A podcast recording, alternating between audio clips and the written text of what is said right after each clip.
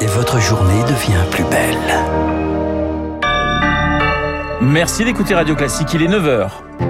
Radio Classique, le journal incontournable d'Augustin Lefebvre.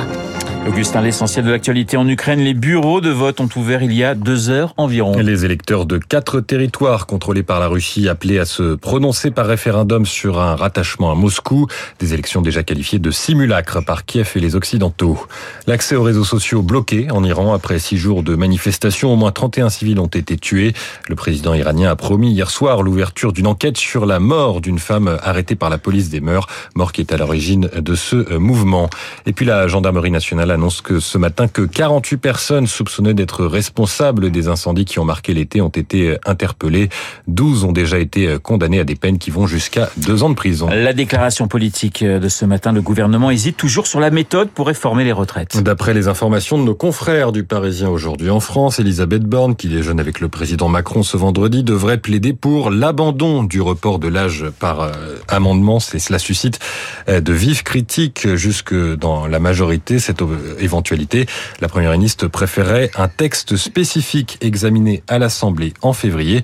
Pour le porte-parole du gouvernement, Olivier Véran, interrogé par RTL, ce débat est secondaire. L'important est que la réforme soit votée. Nous souhaitons que la réforme des retraites soit opérationnelle en 2023. Qu'on le fasse honnêtement dans un texte budgétaire dans un mois, ce qui nous laisse un mois pour débattre, discuter, concerter, ou qu'on le fasse dans trois mois dans un texte de loi ad hoc spécifique. Ceux qui aujourd'hui vous expliquent qu'il faudrait augmenter les impôts ou la dette, ce que nous ne faisons pas, ne changeront pas d'avis. Et sur la remontée des cas de Covid depuis la rentrée, l'ancien ministre de la Santé se veut rassurant. On sait se défendre, affirme-t-il. Augustin, ce matin, vous nous faites découvrir un artiste qui mélange classique et électro. C'est votre choix culturel. Oui, il s'appelle Waracles. Il est en concert à la Halle Garnier de Lyon ce soir.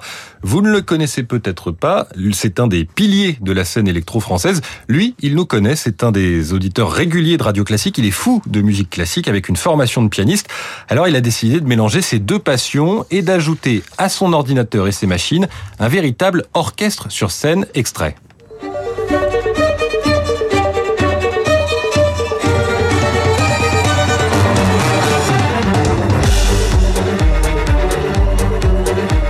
À la fois chef d'orchestre, soliste et accompagnateur, Waracles puise dans ses influences classiques pour composer la bande-son de notre époque. Parfois l'électronique joue le rôle de support et parfois je l'utilise comme une réponse.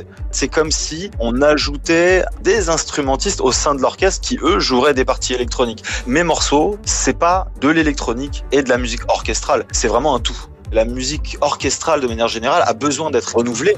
J'ai très envie de faire ça. Je le ferai euh, le plus humblement du monde, mais avec le plus de sérieux possible pour essayer de faire de mon mieux. Certains admirateurs ont découvert le classique grâce à Waracles. Si vous, vous voulez découvrir l'électro, ça s'écrit W-O-R-A-K-L-S. Waracles en concert à Lyon ce soir, puis au Zénith de Paris demain et ceux de Nantes, Montpellier et Marseille en octobre.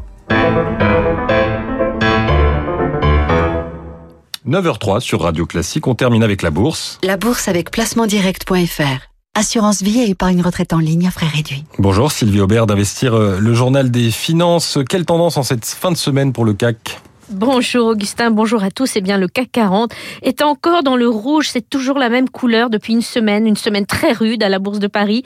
Pour le moment, elle affiche un repli hebdomadaire de 2,6% et depuis le début de l'année, eh bien, la baisse est de 17%. À New York, les principaux indices n'ont pas meilleure mine. Alors pourquoi les investisseurs se risqueraient-ils sur les actions alors que les taux d'intérêt remontent fortement et que la récession va pénaliser beaucoup d'entreprises des deux côtés de l'Atlantique? Question qui se pose en bourse en ce moment. Les, les promesses de résultats pourraient ne pas être tenues. FedEx et Ford ont déjà lancé des avertissements et d'autres devraient suivre. Du côté des valeurs aujourd'hui, attention à Fnac Darty, Kaufman Broad, Nexity, Bureau Veritas. Elles ont eu des abaissements de recommandations de la part de Odo BHF et pourraient baisser aujourd'hui.